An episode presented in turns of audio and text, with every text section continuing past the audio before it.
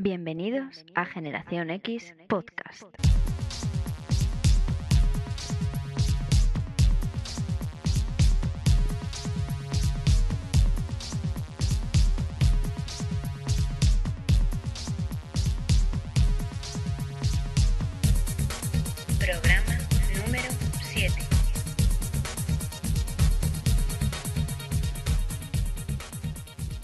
Bienvenidos al séptimo programa de Generación X Podcast. Está en Semana Santa, tu programa de cómics visto desde el punto de vista de los libreros.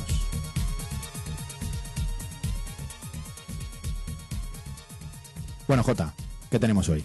Pues muy buenas Ismael, hola a todos nuestros oyentes. Mm, bueno, antes de nada comenzar el programa comentando algo que nos ha llegado por parte de algunos de nuestros oyentes que en el, en el audio del anterior nos han comentado que había un pequeño eco. Y bueno, hemos recibido la autorización para, para decir exactamente qué había sucedido. Eh, el anterior programa lo grabamos en la Batcueva. Las escuchas de la NSA. Lo, sí, mm, resulta que tenemos a Batman como uno de nuestros oyentes y le hacía mucha ilusión que grabáramos allí. Así que ni corto ni precioso nos metió en el Batmóvil. No vimos nada, ¿eh? por si acaso algún villano o algo quiere. Nos puso ese saco tal, nos durmió, pero grabamos allí. Es espectacular el sitio, sobre todo la moneda, me flipó. Pero tiene ese pequeño inconveniente del, Del eco. Sí, muchísimas gracias, a Bruce, digo, eh, Batman, perdón. muchísimas gracias, pero lo sentimos, vamos a seguir grabando aquí en Generación X Puebla. Hemos vuelto a nuestra, Hemos vuelto a nuestra, casa. a nuestra pequeña mm, gencueva. Eso es. Ahí sí estamos. Así que bueno, después de este pequeño comentario, eh, chascarrillo, pues vamos a, a la lista, bueno, un poco al, al bloque, ¿no? De, de- de secciones que tenemos preparado para el programa de hoy. Sí, yo creo que hoy es un programa con las secciones que venimos haciendo habitualmente, pero lo queremos poner como especial viaje, ¿no? Porque te vas a ir de viaje especial para el coche. Especial para el coche. Porque creo que esta Semana Santa mucha gente va a circular y, esos viajes en coche, pues no está mal, ¿no? Un poquito de, un poquito de cómics. Efectivamente, para amenizar ese viaje, ese rato. ¿Cuándo llegamos? ¿Cuándo llegamos? Un segundo, que hablan de las novedades. Eso Pues es, ahí ahí estamos nosotros. Muy bien. Bueno, pues yo creo que podemos comenzar con una sección que ya, ya es un clásico. Clásico instantáneo. Los deberes. Ismael, hemos hecho estos deberes. Los hemos hecho. Muy hemos hecho los deberes y además estamos muy contentos, ¿no? Pues eso es lo mejor que puede pasar. Yo la hace 14 días, ¿no? En el anterior programa eh, hablaba de que me quería leer el Heblar, que es un cómic que edita Yermo, eh, formato álbum de Alex y Sergio Sierra, y la verdad es que me ha sorprendido agradablemente. Y además luego, pues bueno, comento un poco eh, de dónde vienen estos chicos, porque tuvieron otro cómic, hicieron otro cómic que fue, fue fallido, no por el propio cómic, que estaba también muy bien, sino por porque la editorial cerró y se quedaron y se quedaron con, con la mitad de la historia sin contar. Entonces vuelven a la carga con este Heblar, que es una historia de vikingos.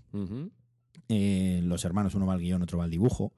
Y, y en ella lo que, lo que ocurre es que a la vuelta de una de las racias que han hecho los vikingos con todos sus tesoros en algún sitio, no sabemos muy bien dónde, no importa, no importa el, el pueblo que han tomado, Sí. vuelven a casa a celebrarlo con sus familias y encuentran que el poblado ha sido totalmente devastado.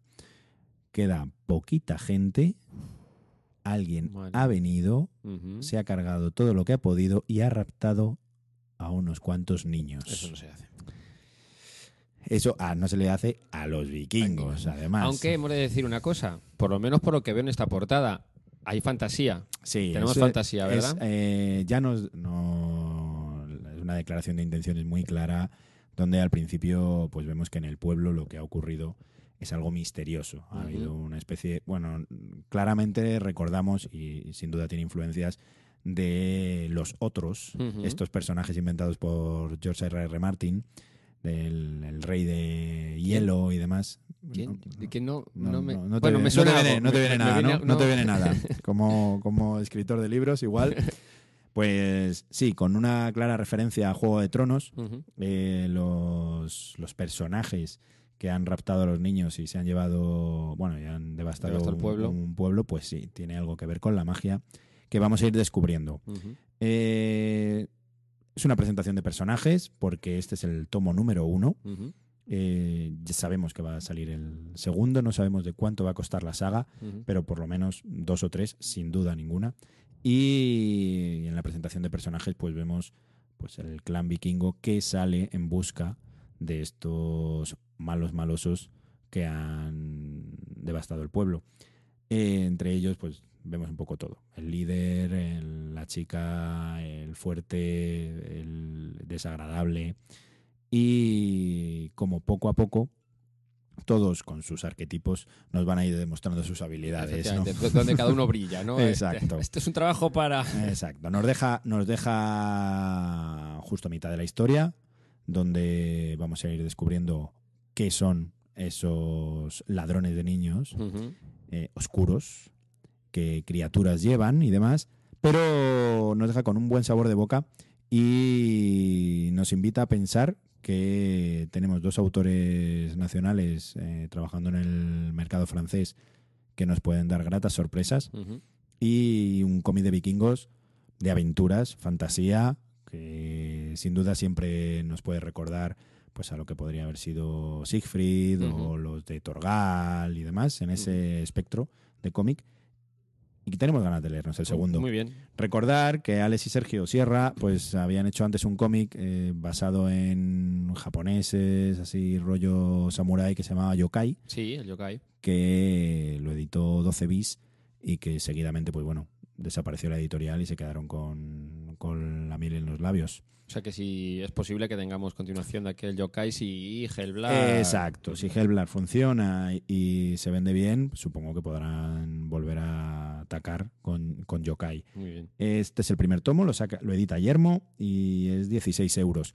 Me gusta pensar que Yermo se lanza no solo a sacar integrales, que era un poco su característica Sí. principal, sino también algún tomo suelto por un precio más asequible, Más como son asequible. 16 euros, que de cómic europeo, que en el mercado, pues bueno, Norma se lleva la palma, pero Yermo está apostando muy fuerte por ello. Muy bien, muy bien. ¿Tú qué te has leído, Jota? Pues yo la verdad es que ha sido una auténtica sorpresa. Eh, sabía que me iba a gustar, porque estoy un poquito en esa época, pero no sabía que me iba a gustar tanto. Me llevé Hilda y el bosque de piedra. Un cómic que me ha parecido, vamos, chulísimo, no lo siguiente. Aunque, claro, me he metido eh, en medio de todo, de todo un berenjenal, claro, porque ya teníamos varios tomos atrás, Hilda Claro. y el troll, etcétera. Y entonces, pues bueno, esto es una historia eh, de Luke Pearson, publicado en España por Bárbara Fiore. También formato álbum, que es la mejor manera, creo yo, de publicar este tipo de, de cómic para disfrutar del dibujo. Eh, también, ya te digo, de talante fantástico. En este caso, pues tenemos las aventuras de nuestra pequeña Hilda, que se mete en un montón de follones típicos, tanto de su edad como del mundo en el que vive, porque mm, está en un sitio de fantasía donde, bueno, con compañía de su perro y un poco en ese entorno en el que se encuentra, pues tenemos trolls, tenemos eh, trozos de tierra con patas que se van corriendo, bueno, un mundo que al principio de la lectura no sabía si era algo que solo sucedía en su mente o realmente era algo que sucedía en el mundo en el que vivía y es así. Eh, desde ya, por cierto, me declaro fan absoluto de la madre. Yo no sé qué tengo últimamente con los personajes secundarios. Los, Mm. los protagonistas me gustan, pero esos secundarios perfectamente definidos, soy muy fan de, de la madre de, de Hilda. He de decir que, observando un poco el dibujo de números anteriores, de historias anteriores a, este Hilda y el Bosque de Piedra, se ve que el dibujo de, Luke Pearson evoluciona y yo creo que muy bien. Este último me parece precioso. Es un cómic que después de leer te merece la pena. Eh, después de leer, porque yo soy de los que cuando la historia me tiene atrapado voy para adelante, para adelante, para adelante, no me voy parando.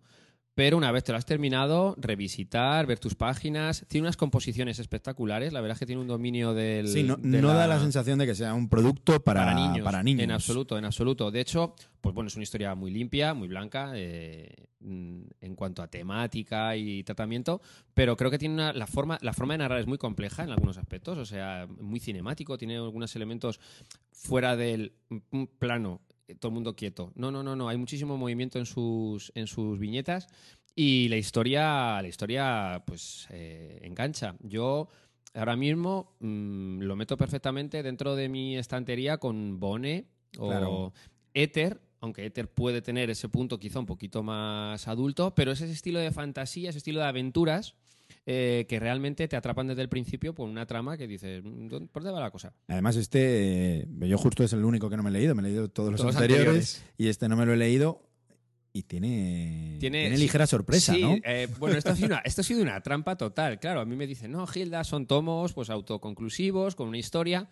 Llegas al final, la historia termina, pues todo bien. Una viñeta, página con una casa. Y digo, ah, un epílogo, me vienen a cerrar la historia. Con un continuará. O sea que me he metido en el primero de por lo menos dos. Tenemos el- la primera historia de Hilda que continúa, Que porque re- realmente son los tomos anteriores son autoconclusivos. Lo que ocurre que, bueno, llevan un hilo, un ligero hilo argumental que es Hilda. Gilda, sí, sí, Está- sí. Pues aquí nada, ya te digo, te lees la historia y pues nada, un cliffhanger, además de los de, bueno, me quiero leer el siguiente álbum. Muy bien. Muy bien, la verdad es que me ha gustado muchísimo, ya te digo, una historia, una lectura muy, muy, muy agradable y la verdad es que un mundo muy bien construido del que te hace, te dan ganas de saber más. Sí, está, eh, está muy bien. Creo que es un acierto por parte de Bárbara Fiore la edición en formato álbum, en ese tamaño grande, porque he visto alguno de los tomos editados en Inglaterra y creo que alguno era un poco más pequeño poco más incluso. pequeño. Y la verdad es que entra directamente al top de esos títulos que se quedan entre infantil, juvenil, que incluso los adultos lo pueden leer sin ningún problema y disfrutarlo. Sí, Así sí, que, sí, sí, mm, perfe- perfectamente. La verdad es que, bueno, eh, no me arrepiento nada de los deberes que me he cogido y, bueno, me autoimpongo ya como deberes aparte, vamos, completarme la serie, claro. Así que nada, muy, muy bien. Muy bien. Y hasta aquí los deberes de la semana o quincena.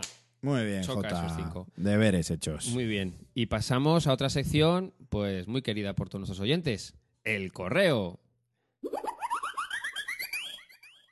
Y esta, en este programa, en esta ocasión, tenemos un correo de José Ángel, que nos escribe para darnos, de nuevo, efectivamente, ya se ha quedado, se ha institucionalizado como el tema, el tema estrella de nuestros Sí. correos, salvo alguna pregunta, como por ejemplo la del sonido del otro día, eh, que son los cuatro cómics que definen esa, esa carrera lectora eh, de nuestros oyentes y de nosotros mismos. Esa biografía. Esa biografía, efectivamente. Y bueno, pues paso a, paso a comentaros los cuatro cómics que desde luego no tienen desperdicio. Y nada, pues muy bien. Si es que eh, solo cuatro, maldita sea, si es que deberían ser 20, 30, si esto no. Bueno, la verdad es que esa era un poco la historia y la verdad, la gente la, la- Sí, sí, sí. se les están están creciendo porque Sí, realmente es lo que más nos escriben es con los cuatro con los cuatro cómics. Estamos viendo que muchos de ellos son muy diferentes, pero que realmente casi todos significan lo mismo para los lectores, Sí, sí, ¿no? sí, sí. Cuéntanos y lo vamos lo vamos comentando. Vamos comentando. Pues eh, comenzamos con, pues mira, pues efectivamente, uno que a mí se me quedó fuera de mi lista, pero que voy a dar entrar perfectamente. La Secret Wars de Marvel. Aquella historia en el que en un mundo hecho a cachos enfrentaba a héroes y villanos eh, para entretenimiento de una criatura que el nombre nos daba las pistas de, de a qué se dedicaba, el Todopoderoso. Vamos, lo hago, hago lo que me da la gana, básicamente. Pues fue su primer TV de superhéroes eh, cuando era chaval y nada, eh, fue lo que le enganchó completamente al género superheroico. Y pues nada, lo, se puede entender perfectamente. Una Hombre, obra de entendemos esa gran cantidad de personajes de Marvel que se unían en ese nuevo mundo creado por el Todopoderoso, mm, bueno, entre personajes de los buenos y de los malos, a pegarse en- los que no se sabe 12 dónde números. están, Exacto. efectivamente, la aparición de eh, grandes grandes hitos de luego de la historia del cómic, como ese traje negro de El traje negro de Spider-Man, etcétera, etcétera. La aventura de Coloso. Exactamente, bueno, bueno. Yo me enfadé mucho con él, ya lo dije Claro, claro. Pride también. Exacto. Pasamos al siguiente, al siguiente cómic que forma parte de esa biografía lectora de José Ángel. Bueno, otro, otro monstruo. El Superman de John Byrne. Muy bien. El primer cómic que se compró con su paga y por supuesto una maravilla.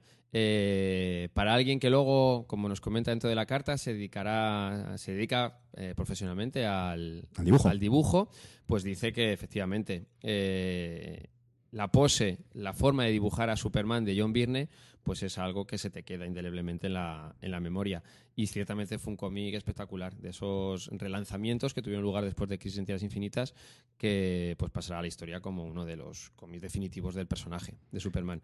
Es una Eh, saga larga, además. que que larga, Byrne tuvo sí, sí. bastantes números en, en Superman, contando historias que, que todavía recordamos y creo que en este caso él lo recuerda por el dibujo, Sí, ¿no? Para- sí, sí, por su trabajo y todos lo, recordamos. Lo, lo tienen dibujo. recopilado en ECC, lo han sacado Ahora en sí, los sí. tomos, está muy bien. Y yo recuerdo, eh, aquí hablo un poquito de memoria, no esto no lo tengo mirado 100% seguro, pero recuerdo que en, justo antes de todo el follón pre-crisis infinita, crisis final, etcétera, John Byrne volvió durante un tiempo a, a los cómics de Superman, creo recordar que era a guiones de Gail Simone, y una auténtica maravilla. He de decir que a veces el- los últimos cómics de Byrne como autor completo, pues a veces me han fallado un poquito, pero como dibujo, ese señor ha perdido muñeca. Y hay uno de los números eh, con un Black Adam Superman que dice, John, John, John. ¿por qué te has ido? John, sigue, esto es lo que se te da bien, hombre. Una, una maravilla. Si John tú, si tú dibujabas fondos. Tú dibujabas fondos. Tú dibujabas Efectivamente, fondos. tú dibujabas fondos. es que yo creo que pierde la mitad del tiempo de, de hacer el cómic en el guion, que está muy bien, pero claro, tú dibujabas fondos. Y bien. Y bien, además. Muy chulo este Superman Byrne. Pasamos. Este me ha sorprendido. Y, y no sé muy bien por qué. Es de estos que a veces te pueden pasar un poquito más desapercibidos. Pasamos a Grendel. Grendel es obra de Matt Wagner, pero no eh, la obra de Wagner en sí, sino una etapa muy concreta que efectivamente es una auténtica maravilla. De esos tapados que mucha gente no conoce y que merece la pena revisitar. Guerra de Clanes. Guerra de Clanes es un. Es una historia que, como bien nos cuenta José Ángel, le cambió su chip de lecturas, de relatos más ligeros, quizá un poco más heroico, más heroico, superheroico, a un relato duro, con personajes que realmente calan, ¿no? Eh, y dibujado muy, muy bien por un autor, eh, Edwin Bukovic, que desgraciadamente murió eh, a los 30 años a causa de un tumor cerebral y que nos dejó siendo un autor con una proyección muy grande. Exacto, que probablemente no, Sí. no Ya hayamos había- visto su mejor trabajo No, no, que por supuesto. estaría por, supuesto. llegar. Ya, ya le vimos haciendo un blanco humano con Peter Milligan y alguna otra cosa menor. Y la verdad es que se nos quedó, se nos quedó ahí. Eh, fue una pena. Eh, el otro autor, eh, joder, es que era un nombre cro- croata, Darko Blatan, no, Sí. no recuerdo bien el, el nombre, perdonadme. Eh, pues también tuvo una carrera muy muy corta en el, en el mundo del cómic americano, trabajó también en, para Star Wars, etcétera, y desapareció, volvió a Croacia y dejó de publicar. Imagino que los entresijos y... No le hemos seguido la pista. No le hemos seguido la pista, pero vamos, son esos datos ¿no? de autores que de repente aparecen, llaman la atención y desaparecen. Así que ahí está, Grendel Guerra de Clanes, completamente de acuerdo, una obra muy recomendable. Y por último, pues nada, otra, otra, otra gran maravilla. Otra joyita. En este caso son dos. ¿eh? El 4 más 1, este que digo, bueno, nos Mm. metemos en el... Píldoras azules barra lupus. En este caso los descubrió simultáneamente y no, no puede... Por tanto, podemos pensar que Frederick Peters, Frederick Peters, es- efectivamente. le ha calado. Y le ha calado, efectivamente. Le hizo cambiar el modo de dibujar y de plantearse tanto la forma de narrar como del uso de los materiales, etcétera. Así que, así que nada. De hecho, José Ángel, desde, desde esta carta, le da un poco las gracias ¿no? a Frederick Peters. Si nos estás oyendo, Frederick, ya que yo soy el, digo Batman, pues eh, quizá Freddy también está oyéndonos. Pues ahí van las gracias de José Ángel. Y estos son sus cuatro, sus cuatro cómics. Ahí tenemos Muy la bien. lista. Muchísimas gracias, José Ángel, porque la verdad nos encanta recibir estos mails, en este caso, y que compartáis con nosotros los cuatro cómics que os han marcado un poco, porque mm, vemos cada día que cada uno tenemos cuatro cómics diferentes, que podíamos compartir algunos de esos cuatro sin ningún problema, pero lo que sí vemos es como todos hemos tenido un crecimiento paralelo Sí, al mundo del cómic, ¿no? Mm, Vemos como Secret Wars lo ponemos primero como uno de esos tebeos que nos marcan y termina con un Píldoras Azules o un Lupus claramente en una edad mucho más adulta, Exacto. madura, con, buscando otros mensajes, otros parámetros directamente de vida, ¿no? A mí me hace mucha gracia un comentario que hace José Ángel en su carta y es que, claro, eh, pues eh, el primer TVO que tuvo fue Secret Wars, pero Superman además eh, está en otro, en otro- en un lugar muy, muy concreto, que yo también recuerdo, que fue el primer TVO que se compró con la paga. Claro. Es que, claro, ese TVO ahí siempre queda, es como, ¿qué me compro? Había que elegir. Había que elegir. Había que elegir. Efectivamente. Y nada, recordaros a todos los oyentes que si queréis compartir con nosotros vuestros cuatro cómics o cualquier duda, comentario, etcétera, acerca del programa o el mundo del cómic, pues podéis hacerlo mandándonos un mail a genx@generacionx.com Punto es. o punto .es a través del a través del Facebook en Generación X Puebla o en la propia página de iBox donde podéis encontrar el podcast eh, cada, cada 15 días colgado. O venir a la tienda incluso y charlar con nosotros. Un elemento que nos gusta muchísimo, viernes, sábado por la tarde. y hablar de cómics y compartir estos cuatro. La verdad es que esto, estas listas de cómics dan mucho para la típica charla con Coca-Cola, ¿verdad? En plan como, bueno, no sé qué, tal, ya, ya ha pasado también. Ya ha pasado Ya también. alguno ha venido y ya nos ha dicho, "Mm, a mí me gusta este también. Pues lo ponemos en la lista, ¿eh? Hay que elegir cuatro. Efectivamente. Y pasadas estas dos eh, secciones, el top ventas. Pues vamos con ello, Jota. En el top ventas de estos 14 últimos días, pues nos encontramos por lo pronto que el Salón del Cómic de Barcelona ha estallado, Se ha ¿no? notado, ¿no? Se ha ha notado. estallado en, en ventas y, bueno, recordamos un poco cómo funciona el top ventas que estamos haciendo, que lo dividimos en cinco bloques, ¿no? El manga, la grapa, el tomo, tomo así estilo superheroico y demás, el cómic europeo y el independiente. Ujú. Eh, empezamos por la grapa porque nos, nos sorprende cómo la colección de Batman ha estallado directamente. Tom King se lleva el gato al agua esta vez y vemos cómo vence al Inhumanos versus X-Men, que le sigue muy, muy de cerca y probablemente sea porque ha salido un poquito más tarde. Mm. Pero, en cualquier caso, en estos últimos 14 días, Batman de Tom King se pone, se pone en el Se top pone en cabeza. 1. Ujú. Sí. Y como mención, también decir que un cómic que ha sacado Norma, que habitualmente no saca grapas, pero que es el de Archie conoce a los Ramones, pues ha debido hacer gracia. Y se nos ha colocado aquí en Y el se ha top. colocado, y se ha colocado también en el top. Eh, la verdad decir que, que es un cómic muy divertido de, para fans de los Ramones y para fans de, lo, de Archie. Y bueno, creo que es también un poco producto de temporada. No, no continuará, eh, aunque tienen la propia saga de Archie tiene otros cómics Te iba a de decir, grapa. cuidado con, efectivamente, Claro. cuidado con Archie, porque además de la serie de televisión que le está dando Claro. un cierto repunte de popularidad, con todas las obras nuevas que están surgiendo en el nuevo universo Archie, puede, podemos tener alguna otra... alguna otra grapa que digna de mención, ¿no? Eh, yendo al, al cómic, al tomo, al tomo, vemos como el que se ha llevado al gato al agua, pues es The Wicked and the Divine. Hombre, qué sorpresa. ¿Qué te parece? Pues nada, algo esperable quizá. La verdad es que ha sido el hype del Salón del Cómic de Barcelona. Era un poco oculto, nosotros hablamos de él hace 14 días, pero en cualquier caso, con todas las novedades que salían, eh, nos sorprende un poquito que sí que haya sido el, el primero, seguido muy, muy, muy de cerca por el Muertos Vivientes número 26, que eso es un long seller, por Oye, así decirlo.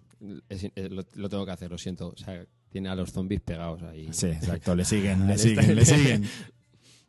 Otro de los cómics que está dentro del, del top de tomos, pues es el de Batman, el de las noches, la noche de, de los hombres monstruo, que, que bueno, lo que contiene este, este cómic, realmente es un poco por lo que se ha colocado aquí, es el primer crossover de la, del nuevo De Rebirth. Exacto, es el primer crossover de- del Rebirth e incluye algunas de las series que estaban saliendo de manera de grapa y por tanto pues hace que la gente se lo compre directamente, ¿no? Este cómic lo que incluye realmente en, son los cómics Batman 7 y 8, el Nightwing 5 y 6 y el Detective Comics 941-942. Por tanto, de compra obligada si estás haciendo toda la grapa, ¿no? Primer crossover que sale de Rebirth y ECC pues lo ha decidido introducir en un tomo que bueno, pues ni me parece mal, No, vamos. re- recordamos un poquito, lo comentamos en el previews, la zona previews del, del programa anterior, que efectivamente los crossovers de, de DC, salvo que se ha alargado muchísimo, los están resolviendo en un mes. sí, por eso. Un mes, dos meses. O Claro. sea, seis numeritos, pero publicados o bien en la propia historia o en dos, tres eh, colecciones. No, no está siendo una cosa... No es tan invasiva, No es tan ¿no? invasivo, No es como la serie crossover de Marvel. Puede ser. Evento. evento. Bueno, y también mencionaremos en los tomos que se ha vendido bastante bien el Hulka de John Byrne, que, que continúa, eh, Multiverso de la de Grant Morrison, de la nueva de ECC, vamos, con, con motivo del Salón del Comedia de Barcelona, y el Cinema Purgatorio de, de Alan Moore. de Alan Moore. Sí, que aunque, bueno, pues tiene diferentes autores, es algo un poquito más raro de lo normal, pero, pero pone a Alan Moore en la portada, chimpón. Vale. Ya está. Dentro del indie, Pues sigue de superventas Ether, de David Rubin y Matt King. También está el nuevo Hellboy. Y mencionaremos el Incal. El Incal, que, La nueva edición. que luego lo hablaremos de ello, porque ha salido una nueva edición por parte de Random House y la gente pues se lo ha tomado muy bien. Aunque ya había una edición de norma, pero, Pero en, esta, en esta nueva edición han introducido cambios que los comentaremos un poco más adelante. Con respecto al cómic europeo, tenemos un empate técnico entre Eco número 5 de Norma, el álbum de Barbucci, y el Spirit Fantasy número 16, que comentábamos, eh, el, el integral, comentábamos en el programa anterior, que eh, contenía una historia inédita y por tanto yo creo que esto sí que ha llamado la atención de la gente y se lo han comprado. Recordamos que los integrales de Spiru están reeditando muchos de los que ya estaban disponibles y que pronto van a volver a editar los primeros. Empezamos con el 1 otra vez de. Franquín. Así que bueno, estos dos son los que más los que más se han vendido. Se han peleado, ¿eh? Sí, sí, sí. Sí, sí. Ha habido lucha, ha habido lucha. Y con respecto al manga, pues el, el señor Toriyama con su Dragon Ball serie roja, ¿no? Eh, el nuevo número para, para románticos y nostálgicos. Es que nadie es más fuerte que Goku. Está claro, Eso es ¿no? así. Bueno, hay dudas, hay dudas, pero bueno. Y respecto a eso, el- la grapa de Dragon Ball es la que más se ha vendido, pero mm, diremos también que el tomo de Ghost in the Shell, el de Yotsuba, el número 13, muy esperado y que nos encanta. Y, una, sorpresa, sorpresa. que es el Sherlock Estudio en Rosa, el Sherlock Holmes Estudio en Rosa, que es la adaptación al manga de la serie de la BBC, de Sherlock Holmes, pues también se ha vendido muy bien. Sí, es que es una obra muy que- chula, ¿eh? Sí, Además lo han publicado en dos ediciones, la edición deluxe. exacto. Hay dos ediciones, no tengo muy claro. Bueno, la verdad es que se está vendiendo, así Sí, que sí, sí. habrán acertado. Pero, pero esos tres tomos, el de Ghost in the Shell, Sherlock y Yotsuba, están a la par también, como ventas de manga. Vamos a hacer un pequeño recordatorio. En la grapa el Batman nuevo, en el tomo The Wicked and the Divine, en el cómic independiente Ether, en el europeo eh, Eco número 5 y el Spirit Fantasy Integral número 16, y en el manga el Dragon Ball Serie Roja nuevo de grapa que acaba de sacar Planeta. Súper. Así que con esto, con este top ventas, terminamos y pasamos a la siguiente sección que eh, hoy nos toca el recomendado de Zona Cómic.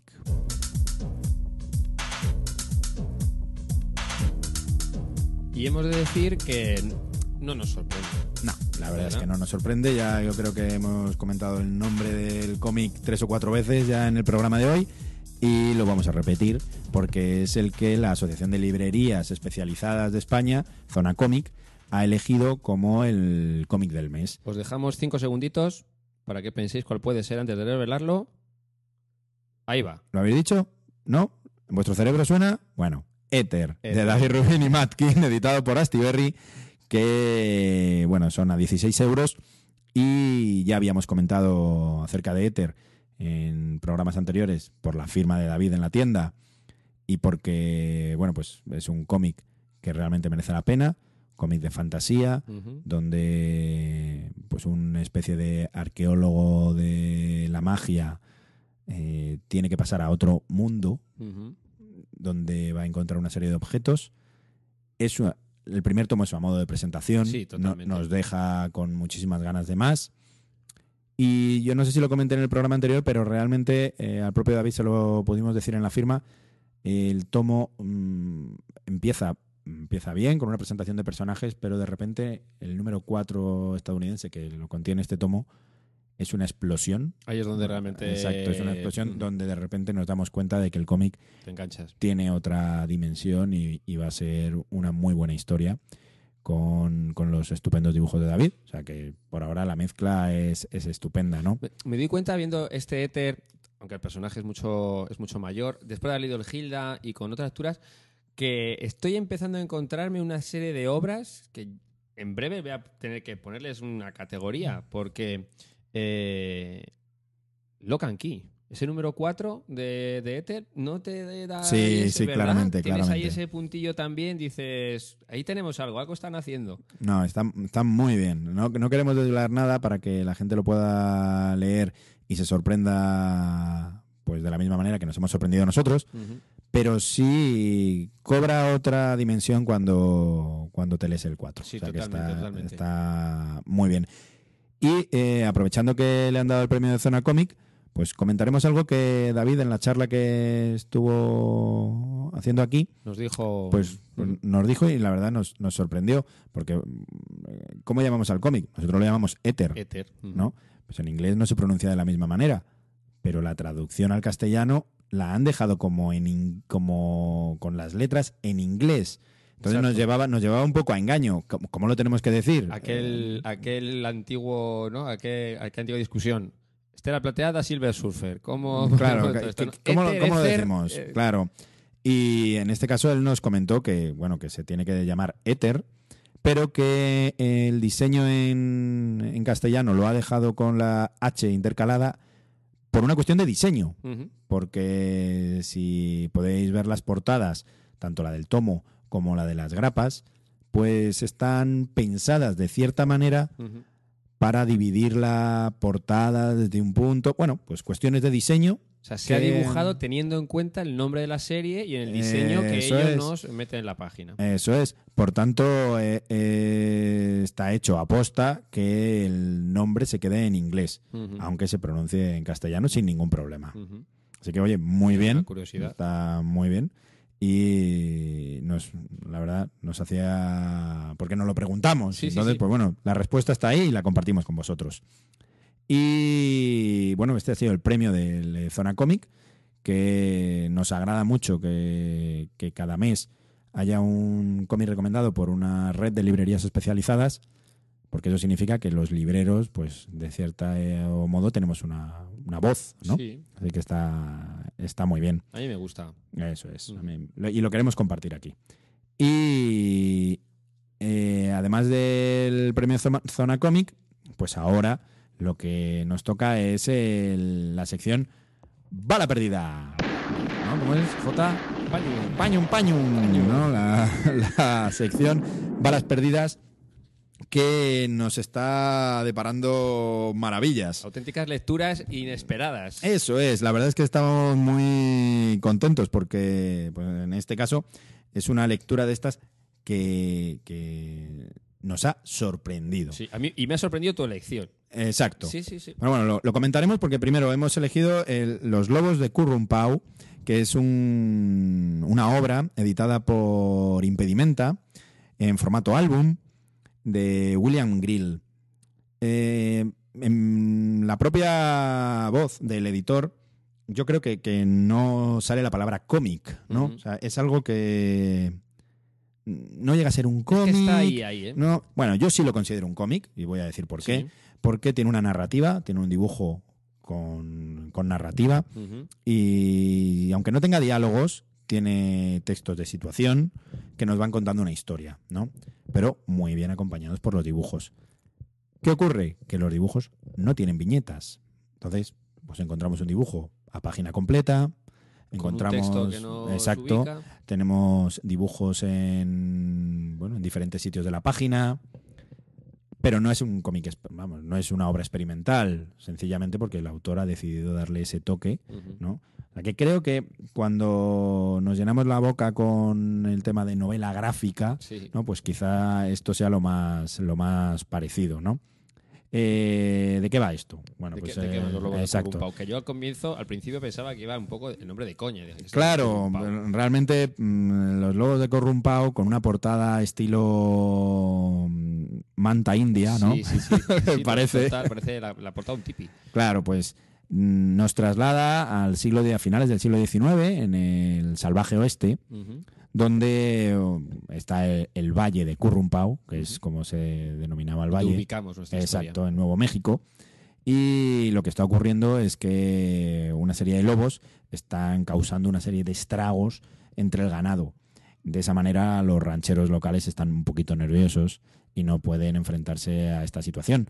Llaman a algún Cazador. cazador de la época que intenta por diferentes medios eh, pues cazar a estos lobos, pero, pero es que no lo logra. Es que estos lobos son muy inteligentes. Están muy organizados. Están organizados. Están organizados porque hay un líder, que es el rey lobo, Ese alfa. que, bueno, pues un lobo gris, que, que parece que domina no solo la manada, sino el valle entero.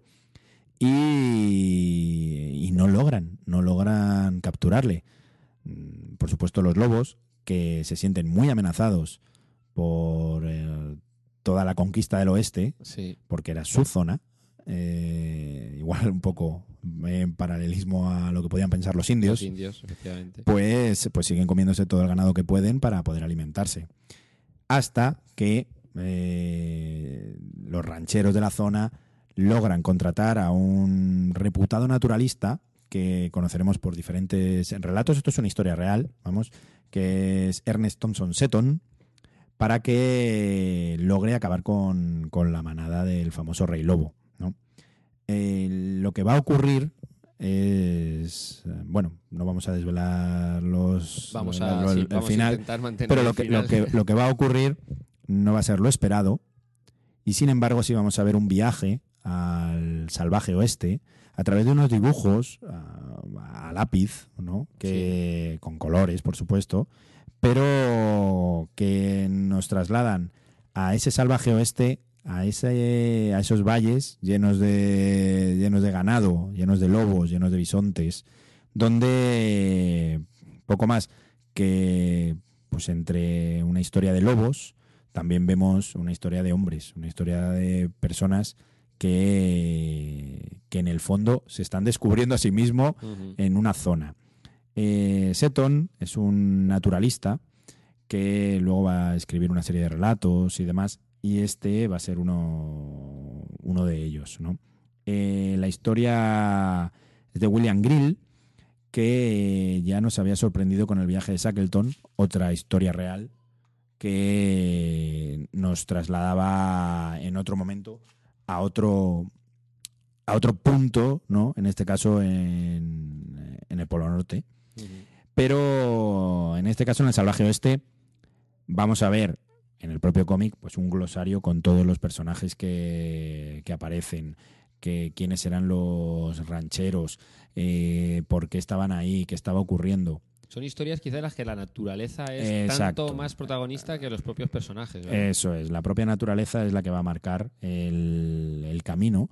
Y nos ha sorprendido, nos ha gustado mucho y aparte nos, nos sorprende porque efectivamente se sale de los cánones de lo establecido dentro del mundo del cómic. ¿no?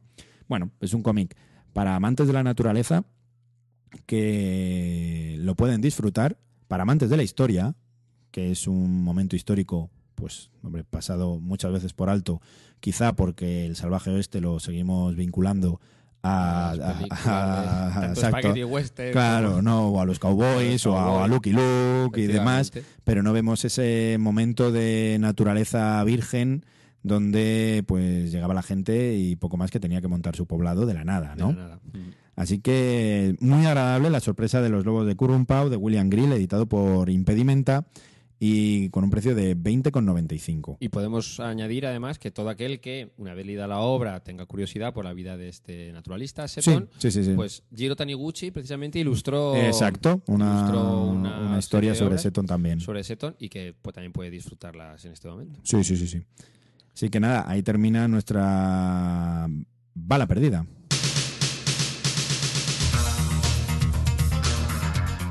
Y la bala perdida nos da paso al producto de temporada, que pues de nuevo viene cargadito de muchas cosas muy interesantes.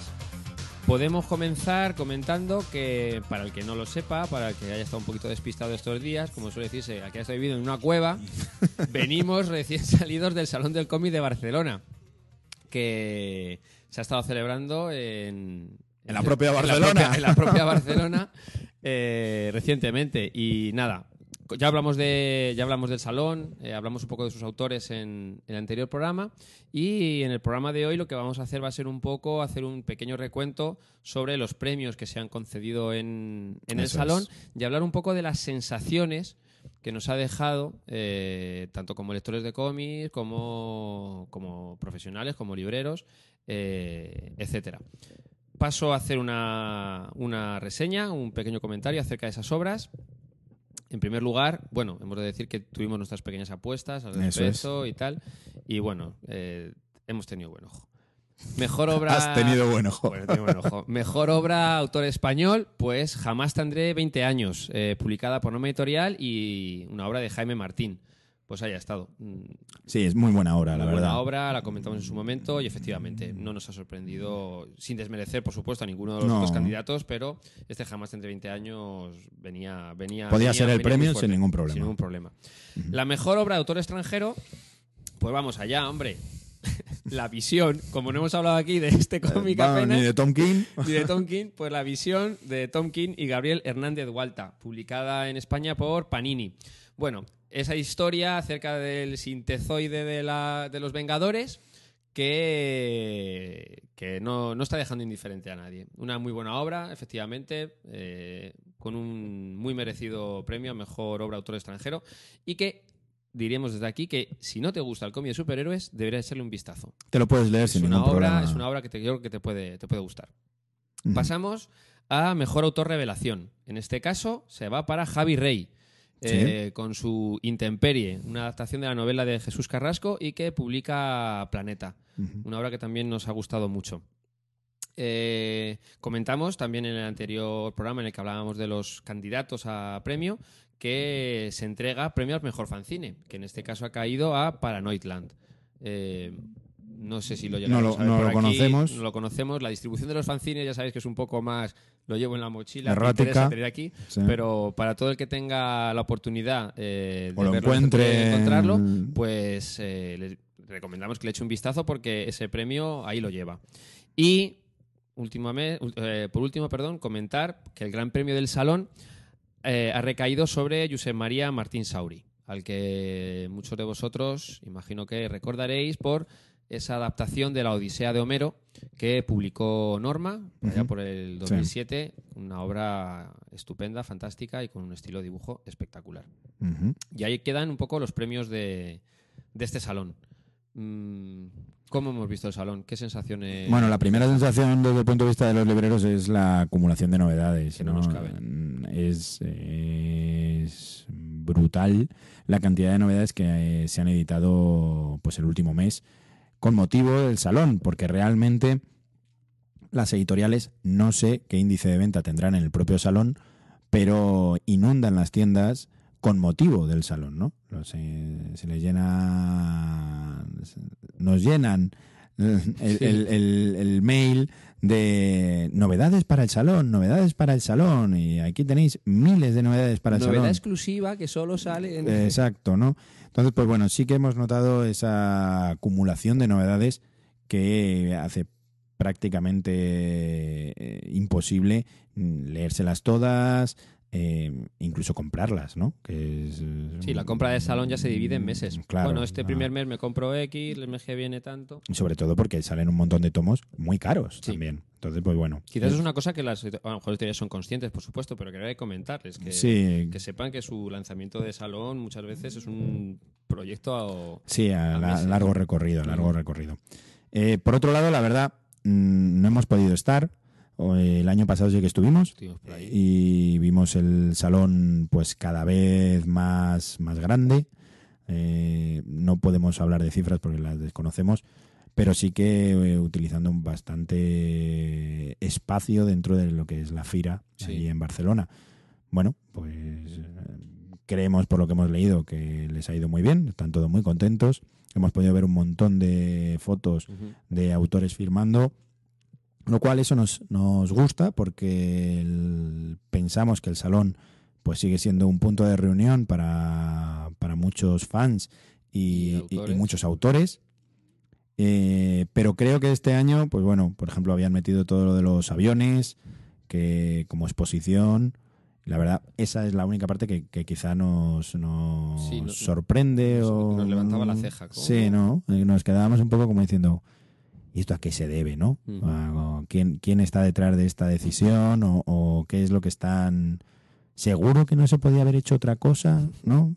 Es este, Eh, es este- este subgénero bélico que del que hablábamos. en, favor, en favor del cómic, más que meter aquí unos aviones, no lo sabemos. No sabemos si a lo mejor el salón está necesitado de atraer nuevo público, pero bueno, en cualquier caso, sí es cierto que la sensación que tenemos es de es abrumadora por parte de la, la gran cantidad de novedades que se editan durante esta época.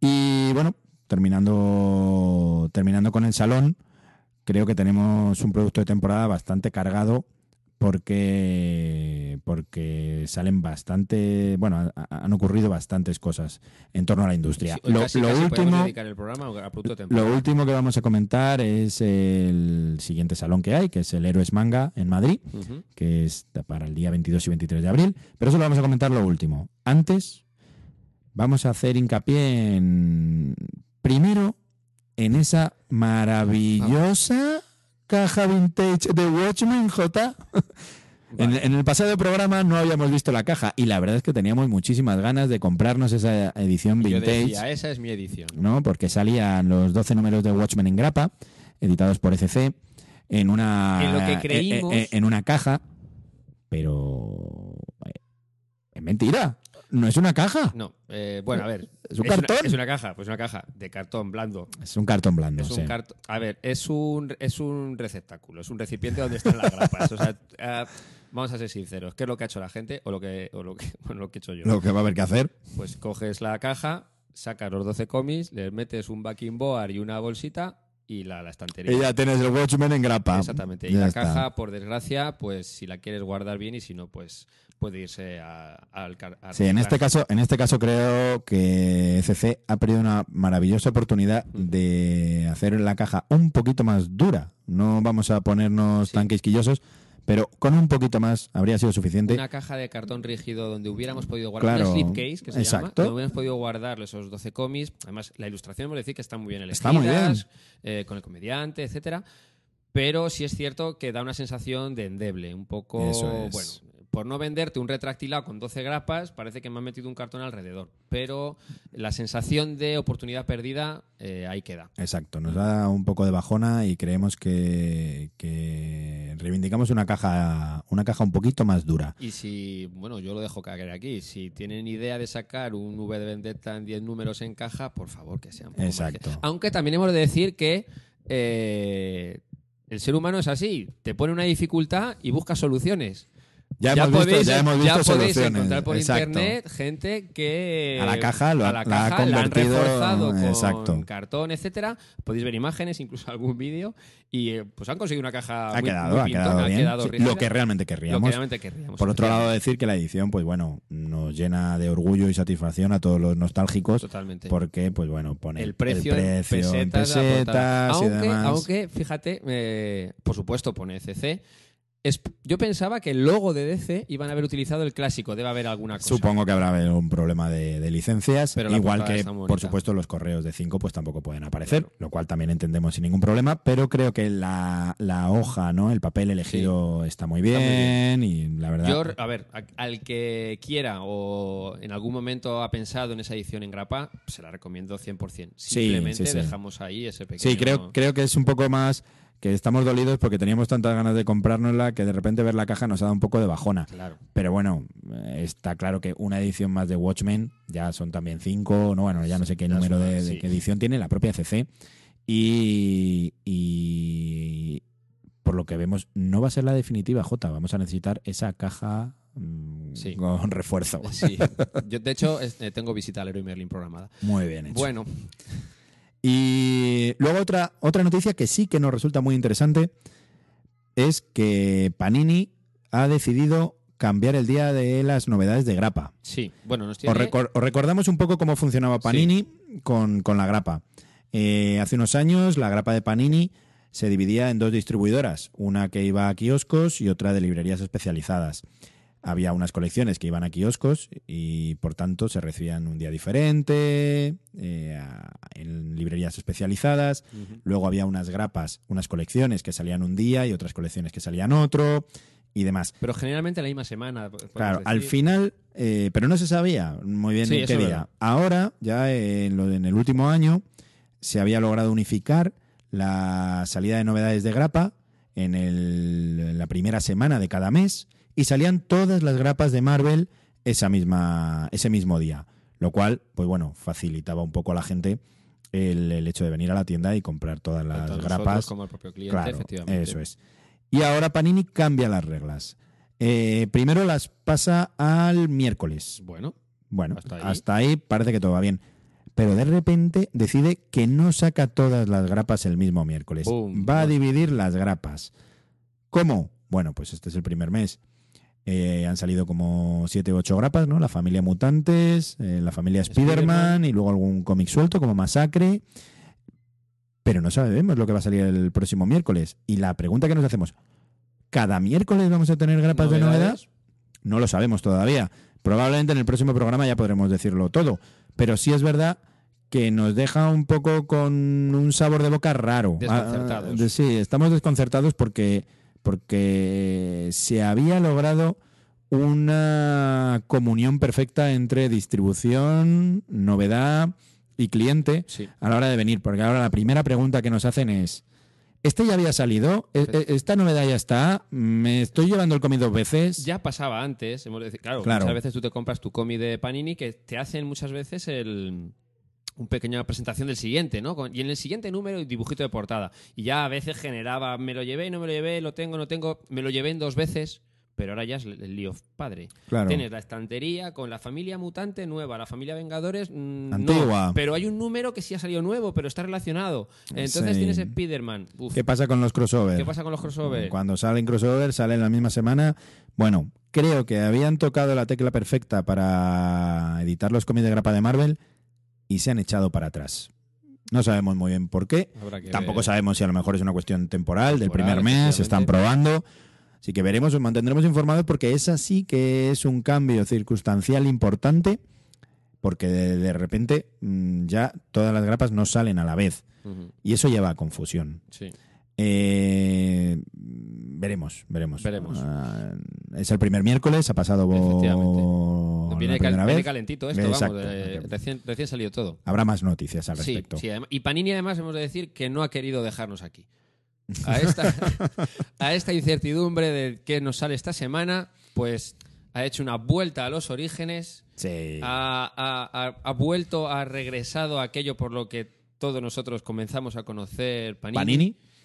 Y ha sacado un álbum de cromos. ¡Toma! Ojo, diréis, bueno, saca muchos. No, un álbum de cromos relacionado con los cómics que saca. Con Mes a las mes. 101 mejores portadas de Marvel. Ahí va. Y los cromos. ¿Se pueden comprar sobres? No. No. Pero no. Pe- pe- no. Cambiamos en el. No. No. Todos los cromos del álbum van a aparecer dentro de los cómics de Marvel.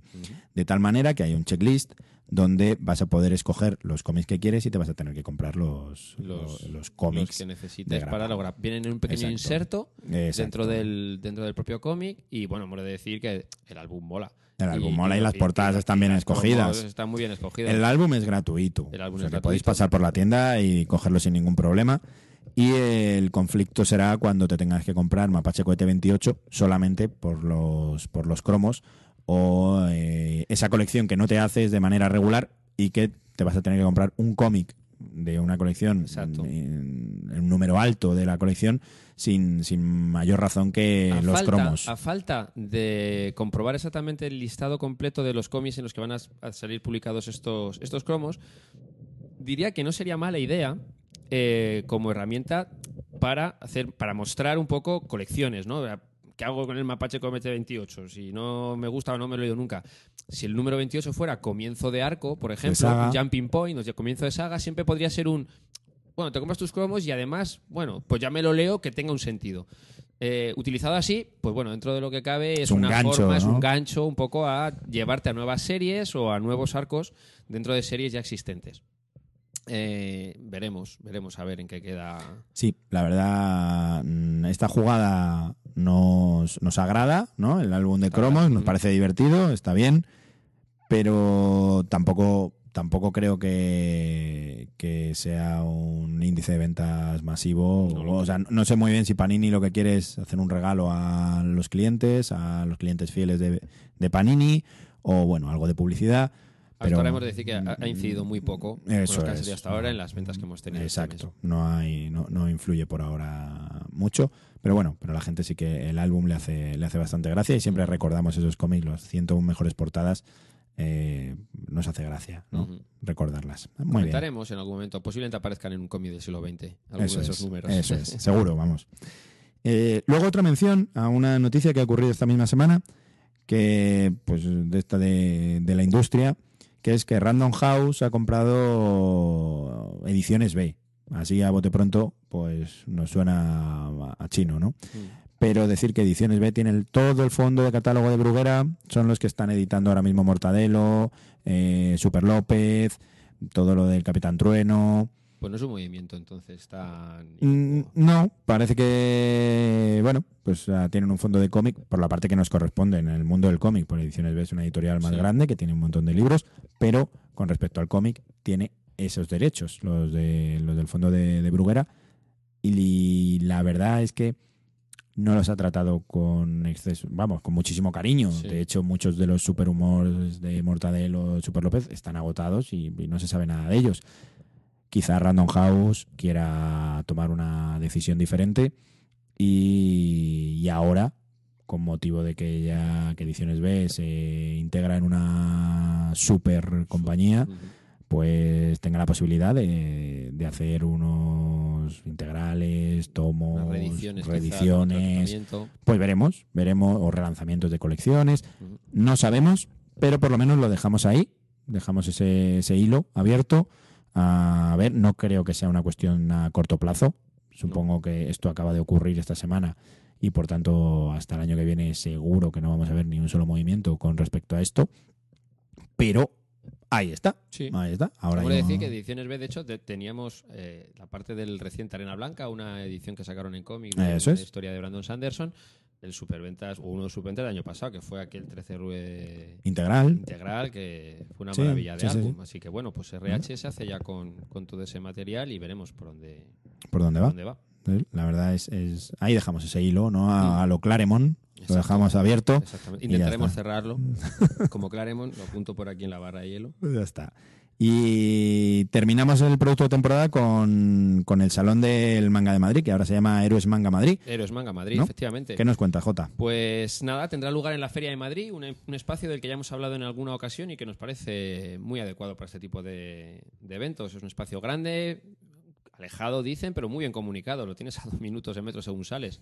Así que muy bien. Tendrá lugar entre el 22 y 23 de abril eh, de este año 2017 y será, yo creo que la delicia de todos los de todos los aficionados al manga. O sea, lo dan, yo creo que es un poco el todo por el todo eh, a nivel de las actividades realizadas y un poco realmente la querencia, el interés de lo que los aficionados ahora mismo tienen, tienen en mente. Hablar de los autores invitados. Comenzamos, bueno, eh, tres autores nacionales. Eh, en Artorinos, que ya ganó en el 2014 el premio en el Expo Manga, con Tragedy, al mejor manga autor español. Tenemos a Kenny Ruiz, conocido por obras como Cazador de Rayos, He visto Cazador- eh, Capitán Nemo y Dos Espadas, publicado por Norma en formato, formato manga. Muy, muy divertido, una historia. Sí, y- Y, y que, que- aquí aprovecha, es. efectivamente, aquí aprovecha para presentar una obra eh, que dibuja, en este caso con guion de Víctor Santos, llamado Outrage, del universo Infinity. Este juego de miniaturas eh, al que al que da vida con sus lápices en este en esta historia, en este álbum, que tú has podido ver ya. Sí, hemos tenido unas- un cómic de, de muestra y la verdad es que nos ha sorprendido porque la calidad del- de los dibujos es estupenda. Ujú. Kenny creo que está los dibujos su mejor trabajo y con los guiones de Víctor Santos. eh, lo único que ocurre es que forma parte de un universo, que es el universo Infinity, de- es un, un juego de, de miniaturas que bueno, pues dentro de lo que cabe el, el cómic eh, es un cómic, o sea que te lo puedes leer sin ningún problema, pero sí que hace muchísimas referencias a, un personaje, universo sí, un que, universo pues, ya construido. que yo pues desconozco, ¿no? Entonces habrá que leérselo con calma y por lo menos lo que sí que podemos saber es que los dibujos son al 100% Un Kenny, Kenny, y muy disfrutables. Genial. Mola, mola. Habrá que leerlo. Sí, lo comentaremos. Lo en comentaré en el próximo programa. eh, pues haremos una reseña ya de, de esa novedad con el cómic en la mano. Muy bien. Eh, y el tercer autor a reseñar es Jesulink, Jesús García. Debe haber dicho Jesús García, más conocido como Jesulink, eh, al que muchos de los oyentes imagino que lo recordarán por aquel Raruto, aquella parodia que es Naruto, y por un superventa. Es una obra que la verdad es que funciona muy bien. eh, Cinco elementos. Sí, una sí. obra original suya con mm, varios premios, 30.000 ejemplares vendidos o más, o sea, eh, una obra muy, muy querida. Hasta aquí con los autores que llevan al Héroes Manga. Decir que también tendremos como invitados a traductores. Jaime Ortega, trabajando en Rine Gaudi, Inazuma Eleven, Alessandra Moura, Marmala de Boy, One Piece, o sea, gente que ha trabajado con, con series de primera, que seguro que tiene muchos muchas anécdotas interesantes que contarnos sobre, pues, sobre el trabajo de traducción de obras como esta, que se hace con un nombre, que se hace con una, frase hecha, etcétera. La verdad es que hablar con traductores siempre es entretenido. Eh, cosplayers, si hablamos de manga, Sí, es quizá eh, el punto fuerte el del punto salón fuerte, del manga. efectivamente, cosplayers, pues eh, vendrán a hacer las delicias de todos los aficionados de esta, de esta práctica de vestirte como personaje de tus series favoritas, videojuegos, etcétera. Pues con nombres como Phil Mizuno, eh, Kamui Cosplay, Sonata, Shiroki, un poco de todo. O sea, Son, es- que la verdad es que es un mundo que al que no forme parte de él, pues a mí que yo no formo parte de él, me, me suena mm, muy separado, muy alejado ¿no? de, de lo que podría llegar, pero esta gente, decir que muchos viven de eso. Sí, sí, sí. Viven- Muchos de ellos, de hecho, se mueven de salón en salón. Eso es. eh, mostrando pues su, el arte ¿no? que tiene De hecho, la de hecho, es más que hay eh, muchísimo fan eh, le resulta más importante conocer al cosplayer, que al autor del cómic. Sí, sí, lo cual sí. pues, nos lleva Es un que, poco A una hay, nebulosa. hay un cierto elemento entendible en todo esto. Eh, hay cosplays muy bien hechos. Sí, sí, Y es la forma, eh, la, la mejor forma que van a tener de conocer al personaje de su serie. O sea, vale, tú escribes sus historias, pero es que él es el personaje. el personaje. ¿no? Entonces, Como claro, era Goku. Era Goku, te- te- me hago una foto. Exactamente. Entonces yo creo que, bueno, eh, es un fenómeno que está aquí para quedarse. Y, Sí. y quien más, quien menos, pues cuando era pequeño o no tan pequeño, pues ha hecho, venga, nos disfrazamos de, De Spider-Man, vamos. por ejemplo, exactamente. Entonces, pues eh, estos eh, cosplayers profesionales, como bien has dicho, se dedican a ello, pues eh, vienen y realmente algunos con auténtico seguimiento de masas. Eh, también, también, masas levantan o atraen los cantantes que tanto hacen covers de, Sí, de de las series canciones. similares. y que en este caso tendremos dos, en este es manga.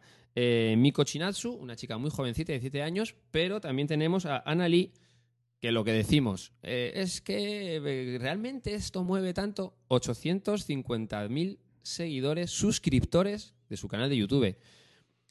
Se nos acerca a los que ya Sí, sí, tenemos está en claro. el podcast, eh, aún no, no llega, pero mm, 850.000. Sí, sí, es sí, gente que obviamente tiene fans, o sea, No, tiene fans, seguidores, es, es un es un universo Efectivamente. completo. Completo, completo.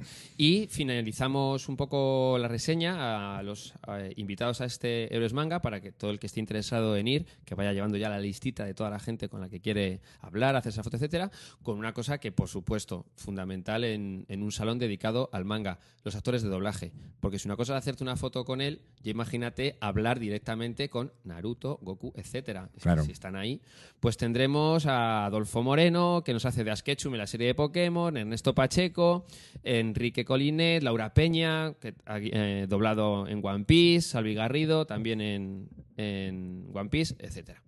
O sea que, bueno, yo creo que tenemos un salón pues muy redondo para todo el aficionado Lo al mundo manga. Lo que vamos a ver es cómo, cómo se enfrentan a esta primera edición, porque recordaremos que, que el Salón del Cómic y el Salón del Manga eh, lo dirigen ahora de otra manera, ha entrado otra empresa a llevarlo y la Y está verdad... un poco buscando reorientarlo. Vamos, ¿verdad? exacto, vamos a ver, vamos a ver hasta dónde son capaces de llevar eh, un salón del manga que en Madrid ya se había bueno, ya tenía muchísimas Sí, sí. ediciones. Entonces, pues se había establecido.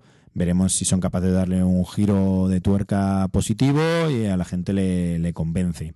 Eh, por otro lado, decir que nosotros vamos a estar allí. Vamos a tener stand donde, pues bueno, pues llevaremos todo nuestro material y yo todavía no puedo asegurar al 100%, pero estamos pendientes de alguna firma que se pueda hacer allí. Que podremos comentar. Eso es. Así que bueno, pues estupendo todo el que vaya. Espero que nos dé y que nos dé feedback. Y, Y ya veremos qué tal. Desde Eso luego es. parece que es un salón muy, muy orientado a, pues eso, a que todo el mundo disfrute de los elementos que le puedan gustar dentro de todo este mundo. Eso es. Terminamos producto de temporada y nos vamos a la sección de novedades.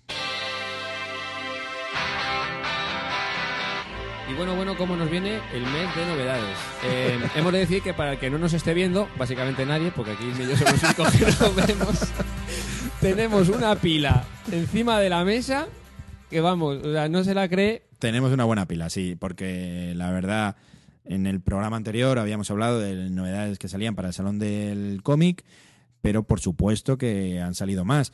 Y muchísimas más que nos dejamos en el tintero. La verdad es que lo que hay, una de las cosas que también más nos gusta es que la gente venga y se encuentre las novedades, ¿no? Y aquí hacemos un repaso a ciertas novedades que quizá no sean las, las que luego aparecen en el top ventas, ni las que más se venden, pero sí que son las que nos parecen más curiosas o se salen un poco del entorno o, por ejemplo, como la primera que vamos a empezar, que nos hace, pues bueno, cierta, cierta ilusión, cierta ilusión el, el hecho de que la editorial Gigamés, que la conocemos por los libros, por los libros de ciencia ficción y fantasía, que edita entre ellos Juego de Tronos, ¿Cuál? no, uno que se llama Juego de Tronos. Juego- Hay una serie también, ¿no? Sí, Eh, es que creo que no, no la conozco, pero bueno, parece que se vende. Sí. Pues la propia editorial empieza a editar cómics. ¿Y a quién le edita? Bueno, pues a un viejo conocido, ¿no? sí. Le, le edita a Cels Piñols. Hola, Cels. Hola, ¿qué tal estás, Cels? Aquí tenemos Fan Hunter Drácula. Toma ya. Ahí está. Con Chema Pamundi. Exacto. Es un, es un remember, un remember absoluto, de la mano de Cels Piñol y Chema Pamundi, editado por, por Gigamés. Y bueno, pues en este caso lo sacan en un formato de tapadura, un, un cómic de... Cartoné pequeñito. Sí, sí, sí. Que pues con los dibujos de Cels, que claramente. Y que ellos mismos marcan en la contraportada como reboot. de Sí, es, es- es un, es un- Exactamente. ¿Qué es esto que tenemos en las manos? ¿Es lo antiguo tal? Es un reboot. De, Exacto. Como, como, pues, no sé, si leéis cómics, pues como hace DC, ¿no? Con su...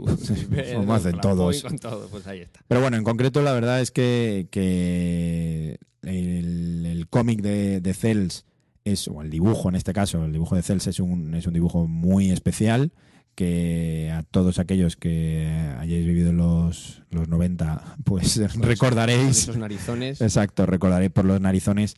Y en este caso, pues es una historia sobre Drácula en un, en un mundo en el que el propio Alejo Cuervo, eh, ex librero de mente, según. Poseído por el espíritu de Philip K. Es que es y que ya y que ya os decimos también editor de Gigamés Exacto. directamente Sí. pues bueno pues eh, forma parte de la, de la propia historia Eh, nos hace pues especial ilusión Hmm. primero por, por Gigamés segundo por Cels y tercero porque es un cómic nacional que se está que se edita que Cels Piñol la verdad es que yo lo único que puedo decir es que el, fan con nata me parece sea, en el top 3 de cosas que De lo- me han encantado mejor que se ha escrito. dentro de, de- del cómic de tiras y, y de- y demás. O sea, me, me parecía Fan letal, fan con nata. fan letal, fan con nata. Era muy, muy bueno. Y que ha tenido una etapa de desaparición directa. Durante años ha sacado alguna cosilla suelta, pero creo que se había dedicado más a otros menesteres, más que a dibujar y la propia creación de, Sí, cómics. guadiana, porque sí que es cierto que Sí. nunca desaparecía del todo, siempre había alguna obra. Sí, pero no tenía Pero el no- mismo calado. Y bueno, pues veremos si es que está teniendo una segunda juventud. Está teniendo de un relanzamiento a la línea Fan Hunter, porque Eso bueno, es. aunque aquí hablamos solo de, de cómic, nos dedicamos a muchísimas más cosas en la tienda y decimos que junto al Fan Hunter Drácula, Fan Hunter renace dentro de poco con un nuevo juego de miniaturas Eso y es. una nueva edición del juego de rol. O sea que eh, Bueno, el universo Fan Renacimiento Fan Hunter eh, vuelve. recordamos que también es un, un disparo a la nostalgia, ¿no? Total, ¡Pam! total. Porque, porque esos 90 nos llenaron a todos. Eh, aparte del, del Drácula, pues tenemos otro cómic que es La muerte de Guernica. De ¿Cómo- José Pablo García, ¿Cómo te queda, Jota? pues que te- yo creo que tenemos aquí un nuevo top. porque recordaremos el cómic de la Guerra Civil Española, de- basado en las historias de Paul Preston, por José Pablo García, que ha sido un absoluto bestseller. Sí. bestseller. En este caso lo edita Debate a 18.90 y es solamente la parte de la destrucción de Guernica. ¿no? Otro cómic histórico eh, en el subgénero bélico, eh, donde hay- con muchísimo dibujo, bastante detallado en algunos aspectos, con muchísimo texto. exacto, texto situacional, sobre todo, no hay diálogos, nos, nos cuenta la historia de, la destrucción de El Guernica. compañero perfecto de esa guerra civil que comentabas Claro. y que mucha gente nos ha, nos ha preguntado, ¿no? un- ¿Qué- no, ¿Por digamos dónde podemos seguir? ¿Qué Es más un, hay? un spin-off, ¿no? Mm, un sí, spin-off del de la. Guerra Civil Española que se ha vendido muchísimo y también creo que han aprovechado el momento para, para sacar el de la muerte de Guernica. Eh, un poquito antes del Día del Libro y un poquito antes de la Feria del Libro de Madrid. Sí, sí, sí, es Así bastante... que esto, casual, ¿no? sí, para todos aquellos amantes del cómic histórico, pues ha llegado otro. Mm. Ahora tenemos uno que a mí me hace bastante ilusión porque es el de la familia Carter. Lo edita Impedimenta. Y lo que es, realmente, bueno, los autores son Frank Young y David Lasky, que además ganaron por este cómic un premio Eisner. Que ahí es, ahí es nada. Hace unos años, no, no este año ni el anterior. Pero eh, lo que nos traslada es al comienzo de la música folk y country en Estados Unidos. Una familia reconocida ya por todos los por músicos posteriores que eh, a principios del siglo XX pues empezaba a hacer sus pinitos con respecto a la música folk. Eh, es, eh, digamos, la piedra de toque de todo lo que tiene que ver con la música estadounidense. Por tanto, mm, una historia eh, que nos va a llevar por todo el siglo XX en Estados Unidos a través de la música.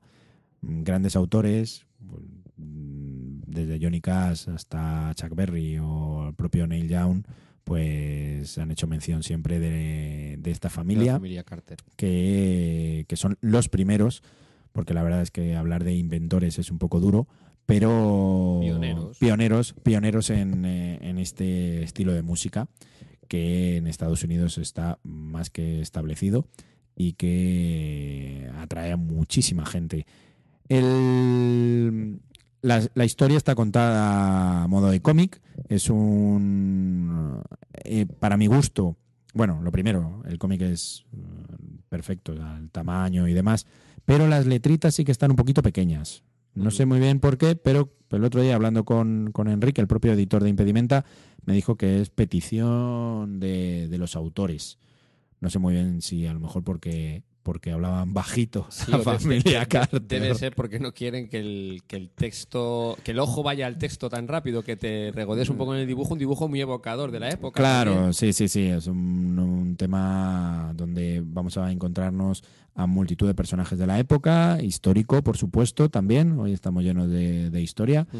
Y la verdad es que para todos aquellos amantes de la música van a descubrir un montón de cosas a través de este cómic y lo van a poder disfrutar, incluso la banda sonora del propio cómic que, que ya está hecha en Spotify, por supuesto. Una maravilla. Segundo cómic de impedimenta que comentamos hoy, después Sí. de Los Lobos de Currumpao. Sí, creo que, que la propia impedimenta está entrando también al mundo del cómic pues, con muchísimo más punch, ¿no? Con más fuerza. ¿Qué tenemos ahí, Jota? Tenemos Pues- una sábana, ¿no? ver. Esto es una sábana. Esto es una maravilla. Esto es una maravilla. Esto es la capilla Sistina de los cómics. Y si no, casi. Flash Gordon, Alex Raymond, las Sunday Pages de 1934-1935. Publicado en un formato gigante por Dolmen, en un tomo cartoné, con páginas de Jungle Jim. Eh, bueno, esto es una obra ah, eterna, de las que, bueno, mm, no está en todas las estanterías que debería estar, creo yo. Pero, pero es que es imposible que esté en las estanterías porque es de tamaño no cabe en ningún sitio. Claro, es que esto hay que poner en un espacio, un sitio especial. Eh, bueno, pues eh, simplemente lo que hemos comentado, las páginas dominicales que corresponden a esos dos años, 34-35, con la maestría al dibujo de este monstruo, de este gigante que era Alex Raymond. También aquí podemos decir que el, el texto a veces se nos queda un pelín pequeñito, ¿verdad? Dentro de, Claro. de las, de las eh, ilustraciones, pero es una edición muy bonita, de, muy bonita de ver. Tanto el tratamiento de la viñeta como el color que vemos es bastante claro dentro de la recuperación de los materiales originales a los que han tenido que acceder eh, desde Dolmen.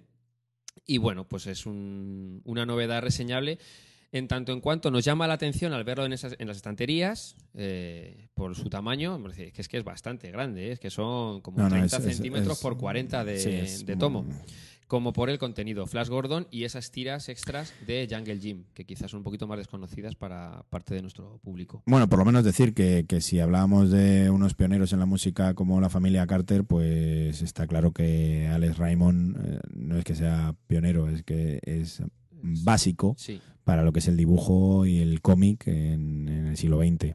Tenemos que decir que estamos ante lo que para muchos son las mejores o de las mejores historias de Flash Gordon. Sí, Las de Alex Raymond en estas tiras que, bueno, pues muchos de nosotros pudimos leer o recuperamos como parte de los cómics de nuestros padres, madres y que, bueno, que ahora pues están de nuevo al alcance de todo el, el que quiera recuperarlo y un cómic perfectamente mm, recomendable. Es que son historias de aventuras muy entretenidas de leer. Sí, además con un pensamiento de página dominical, Sí. que historia que continúa, pero que los cliffhangers son, son cada, en Con- cada con- página. Exactamente, sí, sí. Aquí hay que, hay que estar tranquilito, sentado mientras uno lo lee. Eso es. Y después de este tomaco, que es el Flash Gordon, que nos publica Dolmen. Dolmen, pues podemos hablar de la nueva edición que nos trae Reservoir Books, Sí. de ese cómic que hemos comentado al inicio, eh, que es el Incal, de esos autores.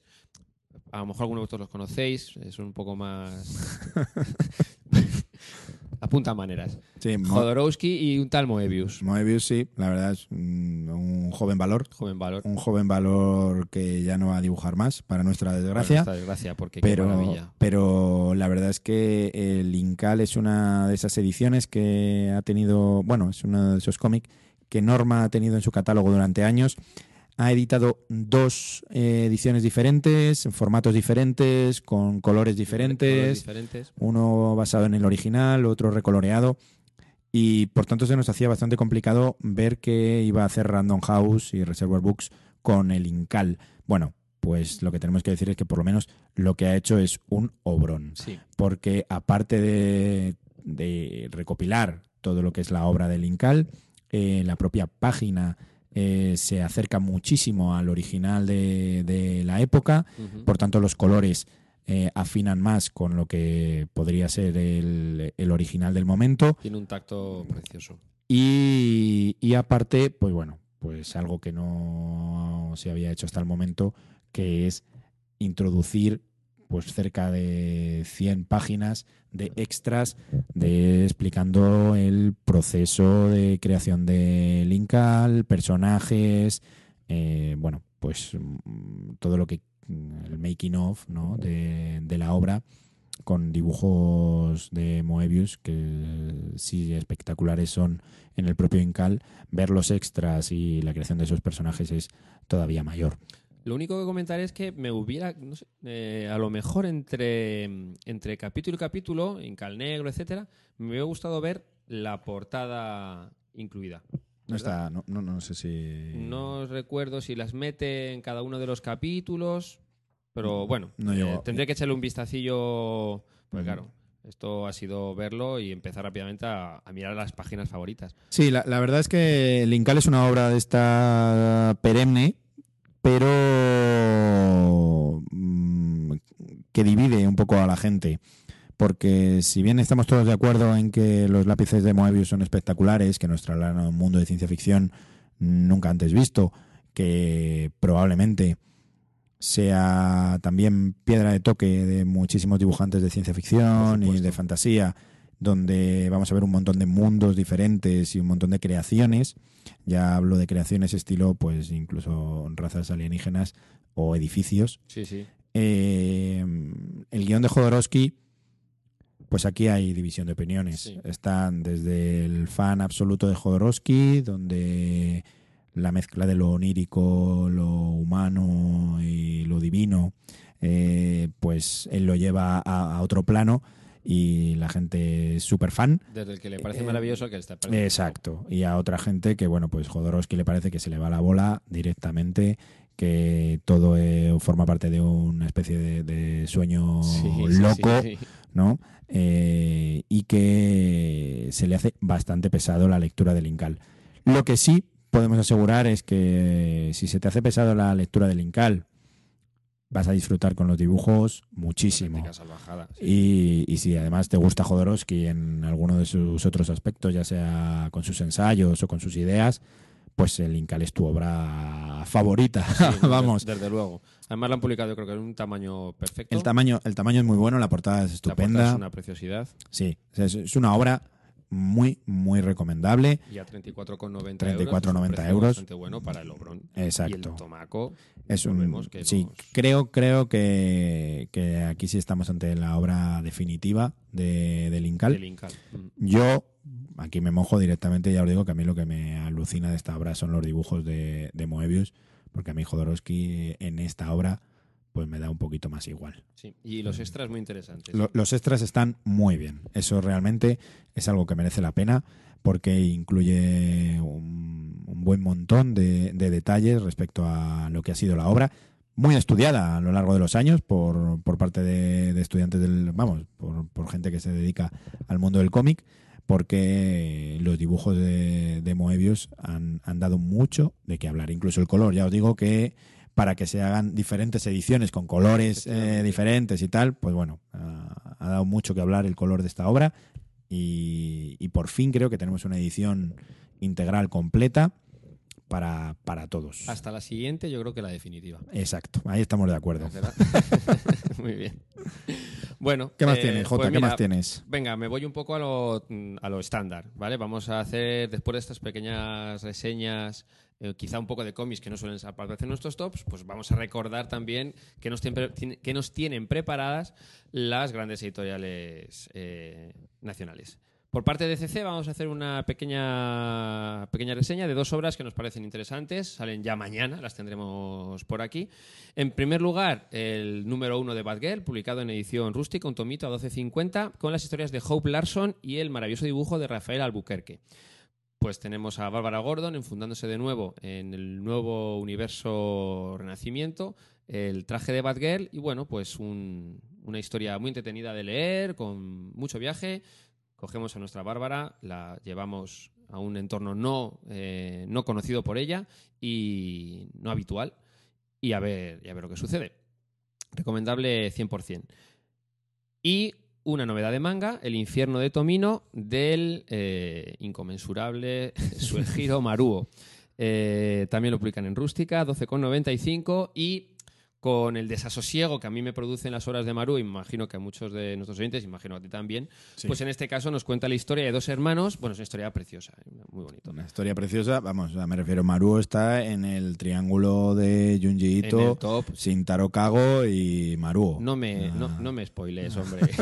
Son dos hermanos abandonados por su madre y vendidos a un circo por su padrastro. Y a partir de esta premisa tan, pues, tan amable, pues Maruo, con ese dibujo tan espectacular, eh, nos va a contar esta historia que seguro que, pues nada, nos desasosiega, por decirlo de alguna manera un poco más. No, que toca época de pesadillas. Sí, toca época de pesadillas. Eh, y hasta aquí con ECC.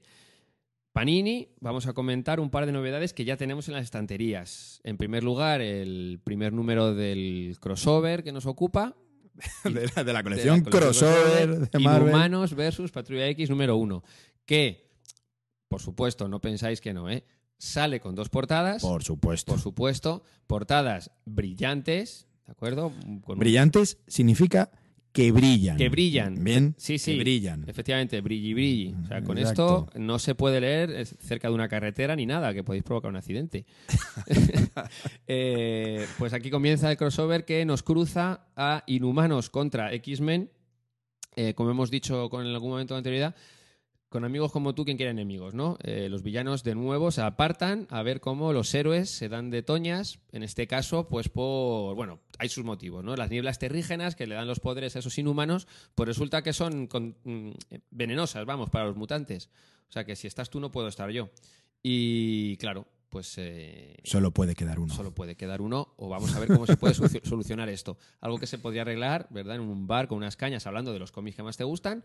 Pues ellos Pero- lo arreglan efectivamente pegándose pues a lo ancho, a lo ancho del, del mundo. Ahí empiezan, el número uno. Bueno, no va a dejar indiferente a nadie y por supuesto nada volverá a ser lo mismo, como siempre. Como siempre, eso es. Y el- la segunda novedad que reseñamos en este caso Ni un, so- ni un solo fondo, ¿eh? Cuidado con Leonid Yu, que no me Bueno, hace ni un solo fondo en el cómic. Perdona, de verdad. Eh, Charles Soule al guion junto a Jeff Lemire y eh, dibujos de Lenny Yu y Gary Langulan. Gary Toma ya. Toma ya. Lenny- a mí he de reconocer que Lenny Francis Yu no es uno de mis autores favoritos. Ni No. siquiera es uno de mis autores legibles, casi. No. No, pero bueno, oye, eh, por supuesto no decir que sea malo. Como No, todo, hombre, no. gustos. Pero Sí, bueno, a la obra en cuestión, pues quizá con tanto personaje, etcétera, le hubiera venido otro mejor otro, otro tipo de autor. Y la otra obra que vamos a comentar, eh, Spider-Man Azul. Un tomo precioso, un cartoné, un cartoné eh, de 15 euros, en el que nos cuentan una historia, Jeff Loeb, Tim Sale, a la que, eh, con un estilo a la que ya estamos muchos acostumbrados porque se une a otras obras sacadas en este mismo estilo, el Capitán América Blanco, el Hulk Gris, etcétera, que nos vienen también un poco al hilo de las historias que hicieron en DC, con Superman todas las estaciones, Batman, etcétera. Y que en este caso nos cuenta, nos narra una etapa muy conocida del Trepamuros por todos, por todos los lectores, seguidores del personaje, pero que nunca está de más eh, leer de nuevo de la mano de estos dos eh, grandísimos autores. Eh, esa etapa de Peter Parker, digamos, atrapado entre esos dos esos, esos dos eh, personajes que marcaron completamente su vida, que son Gwen Stacy y la aparición de, de Mary Jane Watson. Así que Es, es importante decir que todos estos cómics de Tim Sale y, y el Loeb son autoconclusivos. sí, son autoconclusivos. Son tomos, etapa- te lo lees. o sea, también, también, digamos que podrían funcionar de manera introductoria para conocer el personaje. Sí. ¿no? En muchos casos, a mí me gustan estas etapas de, y estas obras sobre todo, porque mm, también con lo que nos damos cuenta es que son ciertos personajes que ya, ya, son, ya son parte de la cultura popular. Y muchas de sus etapas te encuentras con gente que, que- no conoce, no sabe quién es el personaje, no pero le suena. Tiene en la mente ese. Pues aquí, de alguna manera, puedes profundizar en esa etapa en cuestión sin tener un conocimiento previo del personaje muy necesario, salvo que es Spiderman trepa muros y le picó una araña. eh, vas a disfrutar de una lectura que no te obliga a estar con un conocimiento enciclopédico del universo Marvel. Exacto, y nada. un- un E dibujo- incluso todos sabemos cómo termina, Claro. sabemos pero no quita que disfrutes de cada página, que te emociones en cada momento de emocionarse y que, bueno, eh, haga que... No, no, se disfruta perfectamente del dibujo y del guion. Y del guion. Muy buena, muy buena obra. Eh, eso para Panini. Y una última reseña a Milky Way, que esta vez vamos a hacer un comentario de un único cómic que me estoy leyendo, me estoy leyendo en, esta, en estos últimos meses y que me está gustando mucho. Y con la aparición del número 6, pues ya podemos decir que la serie pues, parece, sólida y que muy recomendable. En este caso se llama De Padre e Hijo, de Mi Tagawa. Se publica también en formato rústica, como todos eh, estos tomos de Milky Way, a 8 euros. Y nada, nos cuenta, es una historia muy bonita. Nos cuenta la historia de un boticario errante eh, que junto con su hijo, huérfano de madre, eh, va recorriendo, no digamos el país, sino una zona geográfica bastante extensa, eh, llevando lo mejor que puede la doble tarea de trabajo y cría de un hijo de cuatro años, un niño muy pequeño. Eh, tiene un cierto elemento de drama, sobre todo toda la parte correspondiente a la madre y tal. Tiene momentos muy divertidos por los encuentros que puede, que pueda haber, un poco por parte de un niño, de un niño tan pequeño. Y también, pues tiene esos elementos que nos gustan, o al menos me gustan, de estos, de estos mangas, en los que a través de este personaje errante, eh, los autores nos presentan, nos enseñan un poco, pues, una sociedad, un- unos, unos, eh, unos escenarios, eh, como son los de este, este Japón. No es, no- es moderno, no es actual. La obra está ambientada en el siglo, en el siglo XIX. ese cambio, ¿no? Esa, ese paso del- de un mundo más, más antiguo a la modernidad y donde además de ir conociendo ciertos elementos de la medicina tradicional japonesa en forma de, de los eh, emplastos y todo tipo de preparaciones que hacen de plantas, pues vamos descubriendo pues todo el enredo de- del personaje, etcétera. A mí la verdad es que me está gustando mucho. Y lo típico, cada uno me lo empiezo, bueno, a ver cómo va este. Y siempre termino con las ganas del siguiente. O sea, tienen siempre como ese comienzo un poquito más lentito, pero que luego arranca ahí con fuerza. Y muy bien. Padre e hijo, ya por el número 6. Milky Way. Milky Way. Muy bien, Jota. Pues con esto nos vamos de vacaciones, vacaciones. ¿no? Sí. Yo creo que ya, ya nos vamos, que van a ser pues dos semanas, ¿no? Nos vemos en dos semanas. Nos vemos en dos Nos vemos semanas. semanas y en estos días de vacaciones de Semana Santa, pues creo que podemos aprovechar para leer, Bastante. leer bastante, ¿no? Tenemos una lleva- buena pila de novedades. En la mochila yo me voy a llevar uno en concreto para comentar dentro de dos semanas, que es este J, ¿Qué tenemos? Catacroc. Sí.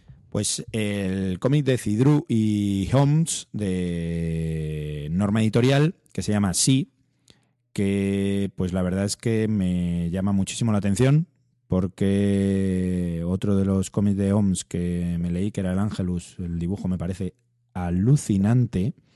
Y aunque Cidru no sea santo de mi devoción en los guiones, pero tiene bastante producción y no siempre, no siempre acierta, pero, pero a veces me gusta. Entonces vamos a darle una oportunidad en este caso por el dibujo, porque OMS me gusta mucho. En este caso creo, vamos, por lo que puedo ver, es una historia que mezcla el presente con el pasado, en el que parece que dos chicas que llegan de mundos separados van a montar un lío muy serio. Así que veremos qué, qué ocurre en esta historia de Cidru y los lápices de OMS. ¿Qué Me te, parece- qué te quieres leer, Me Jota? parece, pues es que me quiero leer demasiadas cosas. Con una me vale. Con una te vale. Vamos a ver. em, tengo lectura superheroica, que esa es mucha. Lectura manga, ya es un poco a tope. Pues. Pues, pues, pues. Mira, me voy a ir a la fantasía. Me he leído este. em, Me he leído este Hilda y el bosque de piedra, que me ha gustado, y el éter, que me parece entusiasmante. Así que nos vamos a mantener un poco ahí y vamos a ir a por elfos. Ah, ¿Qué muy te bien. parece? Muy bien. ¿Verdad? La colección de Yermo La colección de Guillermo, elfos. va por el número 5, Bueno, pero vamos. con el número uno sí, ya. sí, sí, comento. perfecto. Pues con esos deberes, tenemos ¿no? deberes. nos vamos de Semana Santa y os invitamos a que nos escuchéis dentro de 14 días. Eso es. Seguro que tenemos muchas más cosas que contaros.